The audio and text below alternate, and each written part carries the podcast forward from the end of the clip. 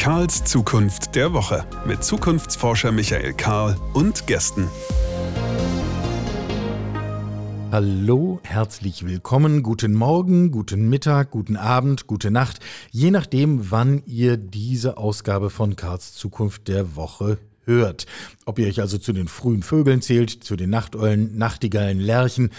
Schön, dass ihr alle da seid, hier in dieser kleinen Nische, in der wir die Zukunft miteinander besprechen wollen und wichtiger noch die Frage, wie wir sie denn gestalten möchten.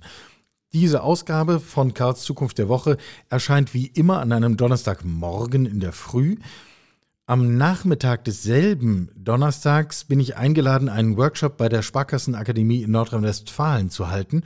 Falls also jemand, der oder die Teil dieses Workshops dann gewesen sein wird, inzwischen auch hier in diesem Podcast gelandet ist, herzlich willkommen auch euch. Heute muss die Begrüßung etwas kürzer ausfallen. Wir haben nämlich viel vor. Das eine ist Raumfahrt. Wir werden zusammen ins All fliegen. Ich habe eine Idee zu einem neuen Buch, die möchte ich gerne teilen und vor allem zur Mitarbeit an diesem Buch einladen und anregen.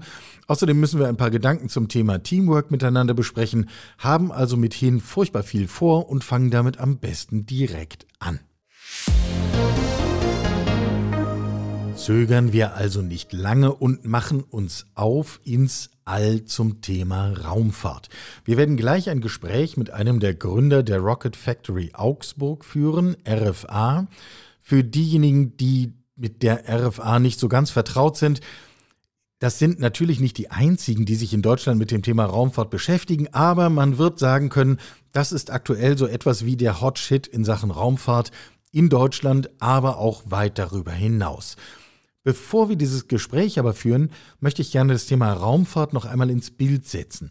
Warum müssen wir uns gerade auch in einer Zukunftsperspektive immer wieder mit dem Thema Raumfahrt beschäftigen?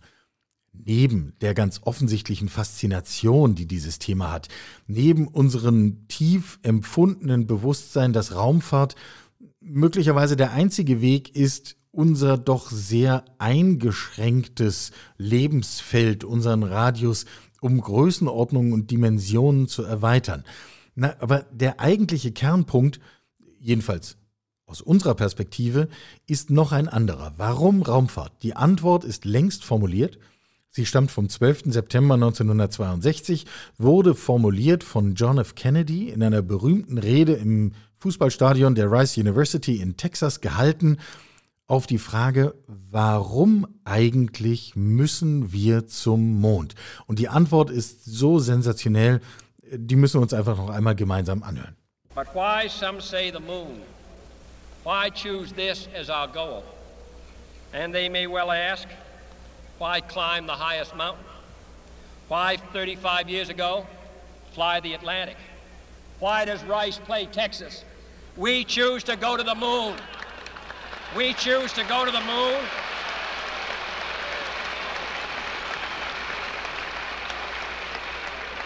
We choose to go to the moon in this decade and do the other things, not because they are easy, but because they are hard. Because that goal will serve to organize and measure the best of our energies and skills. Because that challenge is one that we're willing to accept one we are unwilling to postpone, and one we intend to win, and the others too. Why the moon? Because it's hard. Eine Challenge we are willing to accept. Das sind schon wirklich große Sätze. Formuliert, wir müssen den Kontext uns nochmal kurz vor Augen führen, formuliert gegen jeden Augenschein. Der Westen steht zu diesem Zeitpunkt 1962 unter dem Sputnik-Schock. Den Russen ist es gelungen, ins All zu fliegen, dem Westen bislang noch nicht. Der Kalte Krieg ist auf seinem Höhepunkt oder soll man sagen Tiefpunkt, äh, um im Bild zu bleiben, jedenfalls maximal eskaliert. Die Mehrheit der US-Amerikanerinnen und US-Amerikaner ist zu diesem Zeitpunkt dagegen, Anstrengungen zu unternehmen, Menschen ins All und schon gar auf den Mond zu schicken. Trotzdem gelingt es Kennedy, sich an dieser Stelle hinzustellen und dieses Projekt als eines zu etablieren, was maximale Motivationskraft erzeugt, was maximale Innovationskraft erzeugt, was Kreativität erzeugt, was, also alles das, was man eigentlich möchte, wenn man danach sucht, dass sich Dinge wirklich sprunghaft entwickeln. Was alles daraus entstanden ist, wissen wir, ist auch viel zu viel, um es jetzt hier alles Stück für Stück vorzutragen. Das alleine würde diesen Podcast füllen. Beginnt übrigens bereits mit all dem, was heute in Houston steht. Houston, wir haben ein Problem. Raumfahrt. Das ist der Grund, warum Kennedy diese Rede in einem Stadion einer Universität ganz in der Nähe gehalten hat, weil es einfach dieses Raumfahrtzentrum in Houston zu dem Zeitpunkt noch gar nicht gab. Und natürlich The Man on the Moon war eine direkte Konsequenz davon, 21.07.1969, mithin genau wie am Anfang erzeugt in this decade, in dieser Dekade. Springen wir zurück ins Heute und ins Morgen gleich dazu und stellen uns dieselbe Frage. Was sind eigentlich die Challenges, die wir in der Raumfahrt aktuell vor der Brust haben? Was geht in dieser Dekade? Und was geht eigentlich heute schon? Alle diese Dinge möchte ich jetzt bereden mit Jörn Spurmann, Rocket Factory Augsburg und ich bin außerordentlich froh, dass er hier ist. Hallo, herzlich willkommen. Hallo Michael, freut mich auch, schön, dass ich dabei sein darf. Über deine Rocket Factory Augsburg liest man derzeit wahre Wunderdinge. Stichworte wie Ihr seid dabei, Last ins All zu bringen zu Kampfpreisen, die die Welt noch nicht gesehen hat. Ihr seid dabei, Raketen zu entwickeln in Zeiten, in denen das kein anderer hinbekommt. Also ganz offensichtlich seid ihr mit dem, was ihr tut, ganz gut aufgestellt, sage ich mal. Also wir müssen da erstmal genauer hinschauen, damit wir wissen, womit wir es jetzt hier eigentlich gerade zu tun haben korrigiere mich, wenn ich falsch liege, ihr baut eine Rakete eher kleineren Formats, die ist dafür gedacht, Satelliten ins All zu schießen und soll Ende nächsten Jahres zum ersten Mal Richtung All abheben. Richtig zusammengefasst? Das ist ganz genau richtig. Also der Erststart ist für Ende 22 geplant. Kleine Rakete kann man sich vorstellen. In, ja, wir arbeiten ja in Bayern, da sagen wir immer gerne, so, so wie ein durchschnittlicher bayerischer Kirchturm im Dorf. Da haben die meisten Leute dann Verständnis, dass es ungefähr 30 Meter hoch ist, die Rakete, ähm, ungefähr zwei Meter vom Durchmesser hat. Und genau, von der Nutzlast Performance liegen wir bei gut einer Tonne, die wir in den Weltraum an Nutzlast transportieren können. Genau. Wie gelingt es euch, das schneller zu entwickeln als andere und hinterher auch günstiger realisieren zu können? Also von äh, dem Thema schneller haben wir zwei wesentliche Aspekte. Wir haben einmal ein Team bei uns, das sehr erfahren ist. Äh, die Kernmitarbeiter haben alle an Raumfahrt- und äh, Raketenprojekten vorher schon mal gearbeitet und die wissen einfach, was sie jetzt richtig machen müssen und können Fehler, die in der Vergangenheit aufgetaucht sind, vermeiden. Und damit sind wir natürlich unfassbar viel schneller.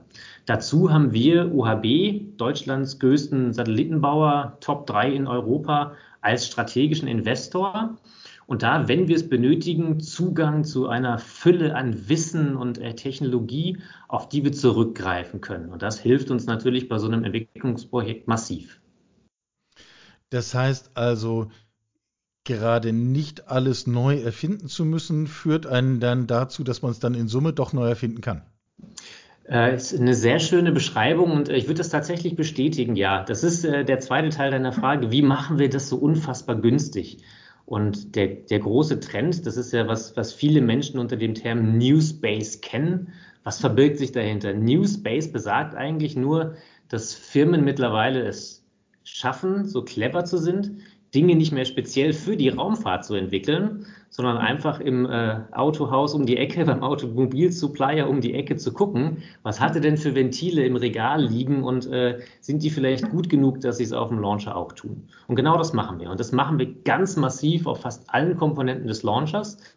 In der Industrie draußen schauen, im Automobilbereich, Energieindustrie und, und, und. Welche Komponenten gibt es? Die bauen wir einfach in den Launcher ein und fliegen und dadurch haben wir einen disruptiven Kostensprung drin in der Fertigung von so einer Rakete. Äh, wir können das ja auch mal sehr konkret machen. Also das, was öffentlich gehandelt wird, äh, bislang gilt SpaceX von Elon Musk als so etwas wie das günstige Maß der Dinge. Da reden wir über 5000 Euro pro Kilo, was ins All gebracht wird. Und so ein Satellit wiegt eben mehr als ein Kilo, äh, sodass ich dann irgendwie auf ein paar Millionen komme. Nicht mehr auf ein paar zehn Millionen, wie noch vor wenigen Jahren, aber auf ein paar Millionen. Und wenn ich das richtig verstanden habe, ihr wollt es tatsächlich um die Hälfte unterbieten. Das ist absolut richtig. Unsere, unser Ziel ist, dass wir das um einen Faktor 2 unterbieten. Man muss das bei Elon Musk auch richtig einordnen können. Er hat da ja auch eine, eine clevere Pricing-Strategie. du kannst ja nicht hingehen und ein Kilo starten und zahlst dann 5000 Euro. Das funktioniert bei ihm ja auch nicht. Ja, das heißt, er hat ja auch eine Mindestmenge von 200 Kilo, die du mindestens einkaufen musst, um äh, zahlst dann dafür eine Million und ab dann 5000 Euro pro Kilo über alles, was darüber hinausgeht. Das heißt, das Thema Pricing-Strategie und äh, wie verkaufe ich Launches in der Zukunft spielt natürlich eine wesentliche Rolle bei unserem 3 Millionen Preispunkt. Und äh, auch beim Unterbieten dieses mhm. Preispunkts von SpaceX um den Faktor 2. Mhm. Mhm. Äh, jetzt haben wir eben schon gesagt, idealerweise startet Ende nächsten Jahres die erste dieser Raketen. Wenn ich jetzt heute bei euch äh, hinter die Lagerhalle gucke, wie viel liegt da schon? Liegt da schon eine fertige Rakete? Oder äh, wie muss ich mir das ganz praktisch vorstellen? Also man kann sich das ganz praktisch vorstellen, dass es in zwei, drei großen Entwicklungsschritten zur ersten Rakete kommt. Wir bauen als erstes eine komplette Oberstufe mit einem Triebwerk. Und das liegt unten alles schon fertig. Das wurde jetzt bisher in Einzelkomponenten getestet. Und dann testet man das in einem sogenannten Stufentest in seiner Gesamtheit dass man gezeigt hat, alle Technologien, die man in den Launcher einbaut, funktionieren. Das Tanksystem in Kombination mit dem Triebwerk und allen Ventilen, das hat man gemacht. Und danach muss man einen ganzen Launcher bauen. Dann baut man die komplette Erststufe bei uns mit neuen Triebwerken und testet die nochmal. Dann baut man alles zu einem Gesamtlauncher zusammen und geht dann zu einem Erstflug als dritten großen Schritt. Und das ist so die, die grobe Entwicklungslogik. Und ja, die Oberstufe liegt unten schon komplett, verschiedene Triebwerksprototypen, äh, Bauteile von dem gesamten Erststufentank, wo wir gerade schon dran sind, liegen auch unten. Das heißt, in der Fabrik unten gibt es tatsächlich Rakete zum Anfassen. Hier oben im Großraumbüro gibt es das beim auf dem Computer zum Staunen und unten gibt es zum Anfassen. Eine ganz praktische Frage muss ich noch stellen, weil wahrscheinlich so ziemlich jeder und jede der oder die das hört, sich das auch stellt, reden wir auch hier über wiederverwendbare Raketen, also die hochfliegen wieder runter und dann in Teilen zumindest nochmal benutzt werden? Genau, unsere Rakete ist per se vom Design her wiederverwendbar ausgelegt. Wenn man ganz ehrlich ist, alle Raketen, die heute gebaut werden, die könnte man auch mehrmals fliegen. Äh, man schafft es nur nie, sie zurückzuführen, weil so, so engineert wie die Produkte sind, funktionieren die auch mehrmals. Ähm, ja, das ist bei uns ganz klar das Ziel. Wir werden das für die ersten Flüge wahrscheinlich nicht nutzen, weil wir natürlich so schnell wie möglich durch die Entwicklung kommen wollen zu einem Erstflug. Wenn man dann Teile weglässt, wie die Wiederverwendbarkeit, geht es schneller. Und wir werden das dann über die ersten Flüge mit reinnehmen und äh, dann den Launcher wiederverwenden, ja. Okay, dann, dann haben wir jetzt sozusagen das, das einmal im Groben abgesteckt und ich glaube ein Bild davon erzeugt, äh, was ihr tut, wo ihr steht. Ähm, jetzt lass uns mal nach vorne schauen. Dass wir Satelliten ins All schießen, Haken dran, ist nicht Zukunft, ist Gegenwart. Dass das viel mehr sind als noch vor 10 Jahren, vor 20 Jahren, vor 30 Jahren, ebenso Haken dran, ist ebenfalls Gegenwart, nicht Zukunft. Wenn wir jetzt auf den Verlauf der 20er Jahre schauen, was werden wir denn im Verlauf der 20er Jahre in Sachen Raumfahrt tun? Völlig unabhängig jetzt, ob ihr oder andere, was wir bislang noch nicht können oder einfach noch nicht machen. Mhm. Das ist eine super spannende Frage. Und ich glaube, da bewegen wir uns gerade in einer, in einer wahnsinnig spannenden Zeit. Und wenn man überlegt, wir sind ja 69 das erste Mal auf dem Mond gewesen, vorher schon in den Weltraum geflogen, das ist jetzt über 50 Jahre her. Und mein ehrliches hat sich seitdem ja nicht viel getan. Also wir haben nicht mehr erreicht seitdem. Wir machen tolle wissenschaftliche Missionen, aber viele Dinge äh, machen wir auch weniger, weil wir einfach weniger Geld für Raumfahrt relativ gesehen ausgeben. Und ich glaube, da bewegen wir uns gerade in einer ganz spannenden Zeit, dass Raumfahrt auch immer kommerzieller verstanden wird. Miniaturisierung, Satelliten werden kleiner, man kann trotzdem damit sinnvolle Dinge tun. Das beste Beispiel sind immer Filme wie Planet, die so, so Schuhkarton große Satelliten bauen, eigentlich nur eine Kamera drin und machen damit Aufnahmen der Erde und verkaufen die kommerziell. Ja, ist äh, fantastisch, ich finde das super. Und äh, genau in die Richtung geht, glaube ich, auch die Zukunft. Was wir sehen werden, gerade in den nächsten 20 Jahren, ist, dass äh, viele Projekte zum Verständnis unserer Erde passieren werden. Das heißt, dass wir, ähm, wir beschreiben das immer gern, ähm, äh, Google Maps kennt jeder. Und ich könnte mir gut vorstellen, dass wir in den nächsten zwei, 20 Jahren, also in den nächsten zehn Jahren, in den 20er Jahren, ähm, Google Maps live erleben werden.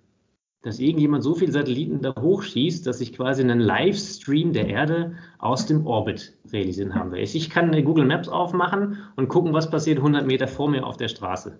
Biege ich noch schnell ab vor dem Stau oder nicht? solche faszinierende Dinge. Steht gerade ein Auto auf dem Parkplatz meines Hauses und was macht meine Frau gerade? Ja, also es gibt ja tonnenweise Beispiele, wo man da in, in, in Richtung denken kann, was man vielleicht auch nicht will. Aber ich glaube, dass das passieren wird. Ähm, und das wird nicht nur mit Erdbeobachtung passieren, sondern dass wir insgesamt ähm, quasi ein digitales Modell der Erde bauen werden. Wir sehen so viele Themen auf der Erde, Klimakatastrophen, äh, Klimawandel äh, und, und, und. Und wenn man ganz ehrlich ist, verstehen wir ja gar nicht, was da passiert. Wir können nicht mal das Wetter mit einem Tag Genauigkeit vorhersagen. Und da werden wir eine massive, massive Änderung sehen. Wir werden in den nächsten zehn Jahren mit äh, Datenmodellen der Erde, die von Satelliten generiert sind, unseren Planeten besser verstehen. Wenn man in, in äh, Industrie 4.0 spricht, dann würde ich sagen, das ist quasi ein digitaler Zwilling, den wir von der Erde erstellen und damit einfach viel besser verstehen, wie können wir uns um unseren Planeten kümmern und das Leben auf der Welt insgesamt verbessern. Da wird sehr, sehr viel passieren, da bin ich mir sehr sicher. Ja, ähm, äh, auf den Punkt kommen wir vielleicht gleich nochmal zurück, weil ich finde, das ist eine ganz interessante Dynamik, dass im Grunde wir fliegen raus ins All, weil wir hier unten Dinge anders machen wollen. Äh, die Kurve muss man schon auch erstmal mitdenken. Das ist, wenn man fasziniert vor der Rakete steht, denkt man ja erstmal raus und nicht es geht um uns hier unten. Ähm, aber vorher, bevor wir das vergessen, das Thema bemannte Raumfahrt spielt jetzt hier gar keine Rolle?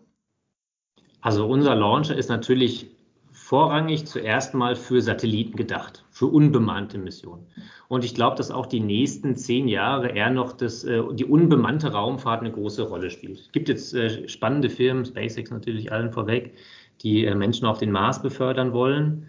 Ähm, wann passiert das innerhalb der nächsten zehn Jahre oder nicht? Ich glaube, da kann man schon allein eine abendfüllende Diskussion zuführen. Ähm, deswegen, ich glaube, dass wir ähm, bemannte Raumfahrt äh, kommerzieller auch sehen in den nächsten Jahren, vielleicht auch in Form von Raumfahrttourismus. Da macht SpaceX ja auch ein bisschen was. Da wird es bestimmt Nachahmer geben. Ähm, bei den kleinen, äh, kleinen Launchern ist das aber, glaube ich, eher ein nachgelagertes Thema und es wird nicht so dominant sein wie die, wie die, die Masse an Satelliten, die da hochgeschickt wird und was wir damit alles machen können. Mhm. Mhm. Aber klar, also, die, äh, die, Menschheit waren schon immer Pioniere und jeder, der an Raumfahrt denkt, denkt natürlich äh, an äh, die Exploration, an äh, Erkundungen des Sonnensystems und darüber hinaus Leben finden, weiß der Geier, was nicht noch alles für Möglichkeiten da bestehen. Klar, das ist der erste Gedanke. Ich glaube, dass wir aber die anderen Effekte viel, viel mehr in den nächsten zehn Jahren sehen. Bleibt spannend. Ja, ja. Äh, kurz bevor ich es nachher vergesse, wenn sich die Möglichkeit auftun würde, würdest du selber ins All fliegen wollen? Ja, ab sofort. Ich hoffe, dass unsere eigene Rakete das irgendwann ermöglicht. Für mich wäre das ein großer Kindheitstraum, tatsächlich selber mal die Erde von oben zu sehen. Ähm, ich, bin, ich bin sehr stark davon überzeugt, dass wir auf der ähm, Erde alle viel stärker zusammenrücken müssen und äh, uns als Weltbürger verstehen. Das ist, glaube ich, anders als äh, einen vielfach einen Trend, den wir heute tatsächlich sehen. Aber ich glaube, dass tatsächlich die Raumfahrt ähm, diese Brücke schlagen kann. Die Erde von oben zu sehen und zu sehen, das ist eigentlich eins. Das ist nicht äh, 329 oder wie viele Länder auch immer es auf der Welt jetzt gibt. Ähm, es ist eins. Und dieses Verständnis hoffe ich, dass wir das mit der Raumfahrt transportieren können und schärfen. Mhm.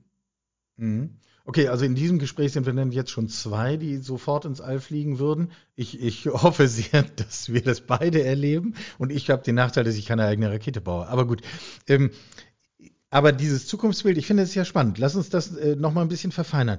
Wir reden also über natürlich diesen Strang bemannte Raumfahrt, aber mit einem viel weiteren Horizont, mit einem viel größeren Fragezeichen, mit viel, ähm, viel mehr Unklarheit. Auf die kommenden zehn Jahre ist das Thema äh, viel mehr Satelliten, viel mehr Datenerhebung, viel genaueres Verständnis davon, was eigentlich die Erde ist und wie sie funktioniert und was hier geschieht. Ähm, aber es sind am Ende immer noch nur, sage ich als Nicht-Techniker, Satelliten, die wir hochschießen, richtig? Oder reden wir auch noch über was anderes? Nee, ich glaube, das sind im, im, größten Teil Satelliten, so wie wir sie heute kennen. Das Problem ist ja bei, ähm, dass wir auch so wenig Änderungen bei Raketen gesehen haben. Also wenn man jetzt mal von außen drauf schaut, sieht eine Rakete aus wie vor 50 Jahren. Also da hat sich im, im Detail eine Menge verändert, aber Von draußen sieht das Ding gleich aus und das liegt daran, dass die Physik der Erde einfach auch schwierig zu überwinden ist, die Erdanziehung im Speziellen. Und äh, deswegen glaube ich, dass Raketen lange weiterhin Raketen bleiben, bis das Beam erfunden wird vielleicht. Und äh, dass deswegen auch Satelliten so bleiben, wie sie sind, weil die speziell für Raketen ausgelegt sind. Der schwierigste Lastenfall bei äh, Satelliten, wofür die ausgelegt sind, ist der Start tatsächlich. Ja. Und äh, deswegen werden die lange so bleiben, wie sie jetzt sind. Ja, stell mir vor, ich meine, sobald sie dann mal oben an, an Ort und Stelle sind, dann müssen sie noch strahlensicher sein und sowas, aber ansonsten äh, passiert ja nicht mehr viel drumherum. Da ist ja dann noch nicht viel Atmosphäre und gar nichts, äh, also kaum physische Beanspruchung, richtig? Das ist absolut richtig. Und deswegen glauben wir, dass ein längerfristiger Trend, ob das in den nächsten zehn Jahren passiert, bleibt abzuwarten, auch sein wird, dass wir im Orbit anfangen, Dinge zusammenzubauen. Dieses Thema On-Orbit Assembly, also im Orbit Zusammenbau von Raumfahrzeugen, wird ein größeres Thema, weil dann kann ich einfach ein Raumfahrzeug anders entwerfen, das von der Erde zum Mond oder zum Mars fliegt, als wenn ich es von der Erde aus starten muss. Und das wird, glaube ich, einen großen Unterschied machen. Ja, also für Satelliten oder auch dann für weitere Fahrzeuge, die dann sich nochmal weiter auf den Weg machen oder für beides? Das wird hauptsächlich dann für ähm, Stationen, Raumstationen im Orbit sein oder für ähm, interplanetare Transfervehikel, genau, also für, für den Bus von Planet zu Planet sozusagen. Ja, ja interplanetare äh, Transfervehikel. Das ist so ein bisschen so der Bus von Leipzig nach Halle. Der ist, glaube ich, überwindet ähnlich unbewohnte Gegenden. Ähm, äh, die, die, wir, ich nehme noch mal einen Punkt von dir auf. Du sagtest, so wahnsinnig, jedenfalls von außen betrachtet, hat sich das Prinzip Rakete in den letzten 50 Jahren nicht verändert. Ähm, jetzt sind heute eine ganze große Anzahl von Herstellern unterwegs, Raketen herzustellen. Mhm. Ähm, Wahrscheinlich mehr als zu jedem Zeitpunkt der menschlichen Evolution vorher. Muss ich mir das als Laie so vorstellen, wie, naja, hier ist halt ein Autohersteller, da ist einer, da ist einer, die bauen am Ende alle Autos? Oder sieht das für den Laien nur gleich aus und in Wahrheit reden wir über völlig unterschiedliche Konzepte unter der Blechhaut? Das ist ein sehr schöner Vergleich. Finde ich gut. Hast, äh, hast du gut recherchiert. Finde ich faszinierend. Weil das trifft es wirklich wie ein Nagel auf den Kopf. Das ist wirklich, den, den, wenn ich darf, äh, würde ich den gern äh, selber benutzen ab jetzt. Ja, der ist super. Ähm, weil es beschreibt es gut. Ne? Du hast im Auto, es sieht von außen auch gleich aus, aber du hast Benziner, du hast Diesel, du hast Hybrid und Elektro. Mhm. Und ähnlich ist das bei der Rakete auch. Ja? Du hast von außen eine Cola-Dose, wo Flüssigkeiten drin sind und unten drunter ein Triebwerk und das wird dann halt mit äh, Kerosin, mit Wasserstoff, äh, oder oder mit äh, festen Trieb, Treibstoffen ähm, betrieben. Von daher ist es wirklich ein sehr schöner Vergleich, ja. Und äh, genau wie im Automobilbau gibt es dann jetzt viele Raketenbauer und die werden das auch unterschiedlich erfolgreich machen, genau wie die Autobauer auch. Wenn wir uns jetzt so die gängigen Marken vorstellen, von Luxus über Spezial, über Masse, über sonst wo, wo sortiert ihr euch ein? Wo sortieren wir uns ein? Meine Güte. Wo sortieren wir uns ein? Spontan wäre mir Tata eingefallen. Aber ich glaube, viel, viel eher trifft vielleicht der, äh, der VW Golf. Ich glaube, der VW Golf ist ein gutes Beispiel. Weil wir, ähm, wir sind ähm, industriell unterwegs, ne? da ist ja der, der Kostenpunkt. Ähm, wir sind super industriell unterwegs und aufgrund der vielen Launches, die wir machen und bauen, ähm, ja, der Volkswagen Golf passt dazu wirklich ganz gut als Vergleich. Ja, okay. Gut, ich glaube, ich glaube, das, das erzeugt ein gutes Bild. Äh, jetzt gibt es neben der industriellen Welt, über die wir gesprochen haben, und damit auch der zivilen Welt, und du hast eben schon so, so ein Zukunftsbild von, was lernen wir aus dem All und wie, wie können wir als Menschheit davon profitieren, äh, erzeugt. Jetzt gibt es daneben natürlich auch noch einen militärischen Sektor. Und äh, wir wissen, irgendwie sucht auch das Militär das All ohne dass wir jetzt sozusagen in der Zeitung lesen könnten, was das für Projekte genau sind. Ähm, macht das Militär aber im Prinzip was völlig anderes als die industrielle Raumfahrt oder hat das nur eine andere Farbe und ist ein anderes Logo drauf? Das ist für uns ein bisschen schwierig einzuschätzen. Ich weiß nicht, ob, die, ob wir der richtige Adressat für die, für die Frage sind. Da müsste jetzt eigentlich den deutschen Staat fragen, wann die, wann die äh, deutsche Space Force kommt. Ja, was wir sehen, klar, in den USA entsteht eine Space Force. Ähm, China macht militärische Raumfahrt, Russland auch. Da gibt es dann erschreckende Artikel von Annäherung von äh, russischen Satelliten an äh, andere. Klar, sowas lesen wir natürlich auch und äh, verfolgen wir mit, mit großer Spannung. Ähm, das ist ja, ja, besorgniserregend auf der einen Seite, klar. Ähm, wir sind natürlich rein kommerziell unterwegs und äh, mit, einer, mit der friedlichen Mission für den Weltraum. Ja, ähm, ich glaube, ist aber absolut fair, wenn wir, wenn jetzt unsere Kunden ja, sich da Gedanken machen, ähm, die Weltrauminfrastruktur in den Orbit befördert haben wollen, wie die die sichern. Aber das ist jetzt weniger unsere Aufgabe als Transportdienstleister. Ja, wenn ich jetzt quasi mit einem Taxi äh, dich abends aus der Kneipe nach Hause frage, dann muss ich mich ja auch nicht fragen, ob du deinen Schlüssel für die Haustür dabei hast und ob du das Schlüsselloch noch triffst. Ja, von daher, ähm, das ist äh, vielleicht ein bisschen außerhalb von dem, was wir tatsächlich machen. Ja, das heißt also, äh, im Grunde der zivile Raketenbauer hat mit dem militärischen Sektor gar keine Berührungspunkte. Oh, das würde ich so nicht sagen. Ähm, äh, es gibt ja in Deutschland Ideen, äh, auch einen, einen, Weltraumbahnhof in der Nordsee zu bauen. Und natürlich ist das äh, strategisch interessant für Deutschland, da wieder äh, souveräne Funktionen aus dem eigenen Land machen zu können. Selber Raketen bauen, selber Satelliten bauen, einen eigenen Startplatz haben und wir können beim nächsten Elbe-Hochwasser innerhalb von 24 Stunden den Satellit hochschicken und der kann dann Fotos von oben machen, weil kein anderer das mehr hinkriegt. Ähm, und das finde ich gut. Ja.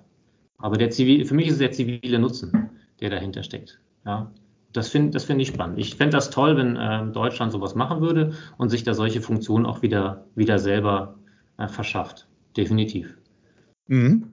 Mhm. Okay. Ähm, dann würde ich das Ganze gerne abrunden und nochmal auf diese Faszination des Alls zu sprechen kommen. Mhm. Die ja unbestritten besteht. Siehe Filme, siehe Bücher, siehe Geschichten, siehe äh, letzten Endes kann man die Linie dann vorziehen bis zu dem, was ihr tut. Ähm, beschreibe doch nochmal diese Faszination all aus Sicht eines äh, einer Rocket Factory Augsburg. Ich glaube, es gibt nichts Faszinierendes für jeden, der hier arbeitet. Ich äh, schreibe das mal so schön, es gibt, glaube ich, keinen Menschen bei uns in der Firma, der morgens aufsteht und sich denkt, oh, ich würde gern woanders arbeiten. Die stehen alle morgens auf und denken, geil, ich darf äh, einen weiteren Tag mein Hobby verfolgen. Ja, das ist einfach, eine, ist einfach diese Faszination Raumfahrt und der Spirit, der hier in der Firma herrscht, an solch fantastischen Projekten mitzuarbeiten. Und das ist das Spannende am Thema Weltraum. Das ist die Faszination, was man da alles erreichen kann. Es sind technologisch natürlich hochkomplizierte Dinge, die man da entwickelt, um in den Weltraum zu kommen. Das ist natürlich top-notch, für jeden Ingenieur auch spannend, aber auch die Vision dahinter, in den Weltraum zu fliegen, vielleicht selbst, was man im Weltraum alles machen kann, Stichwort Exploration, neues Leben finden, fremde Welten erkunden und, und, und. Also Wahnsinn. Und ich würde mich einfach freuen, wenn wir dazu auch in der allgemeinen Gesellschaft eine viel höhere äh, Awareness schaffen können, also eine viel, nehme, äh, viel größere Wahrnehmung schaffen, wie faszinierend der Weltraum ist und was wir davon alles haben, wenn wir das tatsächlich tun und vielleicht auch mit mehr Geld und Budget tun, als wir das heute machen. Du hast vorhin äh, über die Wahrnehmung gesprochen, dass von oben man eben nicht sieht, hier Start A, B, C, sondern mhm. im Grunde eine Erde. Mhm. Ich würde es fast noch einen Tick weiter drehen. Bin gespannt, ob du das mitgehst. Sagen, ich glaube, es würde uns Menschen gut tun, zu realisieren, dass da mehr ist als nur wir. Absolut. Ich bin ein großer Fan von äh, Raumfahrtfilmen. Du hast es gerade angesprochen. Ich vergleiche das immer gern mit Independence Day, ja, der Tag, an dem wir verstanden haben, dass wir alle an einem Strang ziehen müssen. Ich hoffe, dass tatsächlich nicht so ein katastrophales Ereignis eintritt, als dass wir das tatsächlich realisieren. Aber ja, das ist das, die, was ich mit Faszination Weltraum verbinde und dem Thema Brücken bauen über die Raumfahrt, dass tatsächlich wir über Raumfahrt, über Erforschung, über von draußen draufschauen, verstehen, dass wir sind alle eins müssen alle in die gleiche Richtung schwimmen. Okay. Ähm, ich würde mir die Freiheit nehmen, ab und zu mal nachzufragen, ob eure Rakete tatsächlich fliegt. Ähm, ja, sehr gerne. Wir werden es ja dann spätestens im Laufe des kommenden Jahres sehen. Äh, wann genau ist der Test äh, von euren Triebwerken und Ähnlichem? Das ist jetzt in näherer Zukunft. Ja, genau. Wir haben äh, die, die, die, ersten Testkampagnen gestartet und die laufen jetzt und äh, hoffen, dass wir da ja, jetzt in den nächsten Wochen und Monaten durch die Kampagne ganz gut durchlaufen. Das ist ein längerer Prozess, bis man sowas flugqualifiziert. Genau. Ich wünsche außerordentlich viel Erfolg dabei. äh, und freue mich auf eine gelegentliche Fortsetzung unseres Gesprächs. Danke dir. Vielen Dank, Michael. Zurück aus dem All, wieder hier auf dem Boden, nun hoffentlich gelandet und nicht unfreiwillig hart aufgeschlagen. Ich möchte heute gerne eine Idee teilen in diesem Kreis. Und wenn ich das heute formuliere, heute ist Dienstag, äh, dann formuliere ich das unter dem Eindruck des politischen Desasters, was in der vergangenen Nacht über uns hereingebrochen ist, wo wir uns noch einmal vor Augen geführt haben, dass wir als Gesellschaft offensichtlich nicht in der Lage sind, politische Weichen so zu stellen, dass wir mit dieser Pandemie, die uns in den vergangenen zwölf Monaten umgibt, irgendwie vernünftig und wirkungsvoll und damit auch akzeptiert umgehen können. Es ist, man muss es gar nicht mehr dazu sagen, ein Trauerspiel von jeder Seite betrachtet. In diesem Kontext steht eine Idee. Diese Idee ist allerdings schon vor dieser schrecklichen Nacht geboren und die möchte ich heute teilen. Ich habe nämlich für mich beschlossen, ich möchte nicht mehr warten. Ich möchte nicht mehr abwarten müssen, bis diese Pandemie vorbei ist wir wollen nicht passiv in der Ecke warten und bis wir aufgerufen werden. Wir wollen aktiv werden. Wir wollen eigenständig etwas tun. Wir wollen die Ärmel hochkrempeln und etwas machen. Wir haben ja lange gedacht, nach dieser akuten Phase der Pandemie wird es im Grunde nur zwei Alternativen geben, entweder zurück zu einem alten Normal oder aber hin zu einem neuen Normal. Old Normal, New Normal, die beiden Stichpunkte, die immer wieder äh, zitiert und diskutiert werden. Äh, in Wahrheit können wir ja aber beides nicht wollen. Also, wer will denn wirklich vollumfänglich zu einer alten Normalität zurück? Das ist, glaube ich, ziemlich abgeschmackt. Das ist ziemlich fade. Und wenn wir uns einzelne Themen anschauen, alle die Probleme, die wir heute bei der Bildung nicht in den Griff bekommen, die haben wir vor anderthalb Jahren auch schon gehabt. Wer will denn dahin zurück? Aber genauso problematisch ist ja eine etwas zu schlichte Betrachtung einer neuen Normalität. Denn eine neue Normalität, die einfach fremdbestimmt ist, in der wir hinnehmen müssen, bestimmte Dinge gehen und bestimmte Dinge gehen nicht mehr, friss Vogel oder stirb, mach was draus, auch das können wir ja in keiner Hinsicht wollen. Wir wollen nicht alt, wir wollen nicht neu, wir wollen besser. Wir wollen die bessere Normalität und Bevor wir sie realisieren können, brauchen wir erstmal eine Vorstellung davon, was gehört für uns eigentlich dazu. Und die Debatte, die möchte ich gerne anstoßen und die möchte ich gerne in einem Buch führen, das in den kommenden Wochen entstehen soll. In diesem Buch lade ich ein, mitzuschreiben, lade ich ein, Beiträge dazu zu liefern. Teilen wir Erfahrungen aus der Pandemie. Was geht, was geht nicht, was geht nicht mehr und ist gut so und was sollten wir, also alle diese Fragen immer zugespitzt auf, welches Better Normal wollen wir nach der akuten Phase der Pandemie? Das ist die Debatte, um die es im Kern geht. Wenn jemand dies jetzt hört und spontan sagt, da will ich mitmachen, da möchte ich gern dabei sein, ich freue mich wahnsinnig, einfach eine Nachricht schicken und dann treten wir direkt in Austausch. In Kürze werden wir einen formellen Aufruf starten zum Mitmachen, zum Weitersagen. Und da wir uns ja nicht wirklich von den langen Vorlaufzeiten der Verlage abhängig machen müssen, bin ich sehr ehrgeizig und frohgemut, dass wir dieses Buch im Laufe des Frühjahrs auf den Markt bekommen, damit wir endlich diese Debatte führen, wie wollen wir es denn nach der akuten Phase der Pandemie. Ein Nachtrag noch zu den Diskussionen, die wir kürzlich auf unserer Future Week geführt haben. Rein virtuelle Veranstaltung, versteht sich, geht dann irgendwann mal wieder anders. Teamwork der Zukunft war unser Thema und wir haben uns inspirieren lassen von lauter Beiträgen der Hacking HR Conference. Und ein Gedanke, der bei mir hängen geblieben ist und mit dem ich eigentlich seither spazieren gehe, den wollte ich hier nochmal teilen, einfach weil ich ihn wert finde, ihn zu teilen über den Zusammenhang zwischen Pandemie einerseits und Diversity andererseits. Wir alle wissen, äh, Diversität ist ein Erfolgsfaktor ohnegleichen. Diverse Teams sind kreativer, sie sind widerstandsfähiger, sie sind resilienter, sie sind attraktiver für Menschen dazuzukommen, sowohl für Kunden wie für neue Kolleginnen und Kollegen. Kennen wir alles. Zugleich wissen wir, Vielfach sehen wir Diversität nicht, obwohl sie da ist. Das heißt, das Problem liegt auf zwei Ebenen. Erstens Diversität herstellen, zweitens sie wahrnehmen. Und hier kommt der interessante Gedanke. Die Pandemie gibt uns einen Schlüssel, vielfach Diversity sehr viel sichtbarer zu erleben. Beginnen damit, dass jeder und jede seine Kolleginnen und Kollegen nach Hause zu sich einlädt. Wir haben alle die Hunde gesehen, die Katzen, die Mäuse, wenn sie da sind. Wir haben Kinder erlebt, die in Videokonferenzen platzen und auf einmal sehen wir Kolleginnen und Kollegen in einer ganz anderen Rolle, nämlich als älter und erleben, wie sie da umgehen, wie sie da sind. Wir sehen den Geschmack, wie das eingerichtet ist, aber viel wichtiger noch, wie es jedem Einzelnen eigentlich zu jedem Zeitpunkt geht. Und da könnten wir jetzt einfach brutal drüber bügeln und sagen, alles nicht Arbeit, das müssen wir alles nicht beachten und das soll uns alles nicht interessieren. Dann würden wir diese Chance eben ungenutzt vorbeigehen lassen. Wollen wir aber nicht. Drei äh, gute Gedanken dazu. Erstens, merken wir, welche Diversity eigentlich immer schon da ist. Achten wir drauf, öffnen wir unsere Augen dafür. Hilft. Zweiter Gedanke, direkt inspiriert von einer Diskussion auf dieser Hacking HR-Konferenz gehen wir dieses Thema mit einem Growth Mindset an. Das hat eine Vertreterin eines amerikanischen Dienstleisters aus dem Gesundheitssektor hier ganz stark gemacht und geteilt, weil sie sagte, wir gehen an Diversity in dem Bewusstsein ran. Es gibt Dinge, die wir wissen und es gibt andere Dinge, die wir nicht wissen. Das meinte sie mit Growth Mindset. Wenn man wächst, dann muss man ja über das hinaus, was man schon weiß.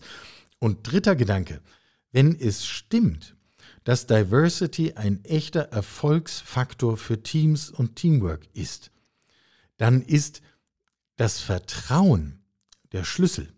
Dann kann sich ein Team immer nur so schnell entwickeln, wie das Vertrauen im Team wächst. We're moving at the speed of trust. Eine ganz wunderbare Formulierung, wie ich finde. Wie gesagt, nicht von mir. Credits gehen zu Hacking HR. Aber ich fand sie so schön, dass ich sie wirklich gerne nochmal teilen wollte. We're moving at the speed of trust als Schlüssel, Diversity zu fördern und sie auch wahrzunehmen und daraus etwas tun zu können in einer anständigen Teamsituation im Teamwork der Zukunft. Und damit kommen wir hier auch schon wieder zum Ende für heute. Während ich das aufnehme, schlage ich innerlich die Hände über dem Kopf zusammen und will gar nicht wissen, um wie viel wir in dieser Woche überzogen haben. Ich nehme die entsprechende Information einfach nicht entgegen. Wir haben uns mit Raumfahrt beschäftigt, sowohl der Faszination als auch mit dem, was in den kommenden Jahren vor uns liegt. Wir rufen auf, bei unserem Buchprojekt mitzumachen und haben noch ein paar Gedanken zum Thema Teamwork der Zukunft geteilt. So viel für heute, bleibt bitte gesund, dann hören wir uns in der kommenden Woche wieder. Sie hörten Karls Zukunft der Woche, ein Podcast aus dem Karl Institute for Human Future.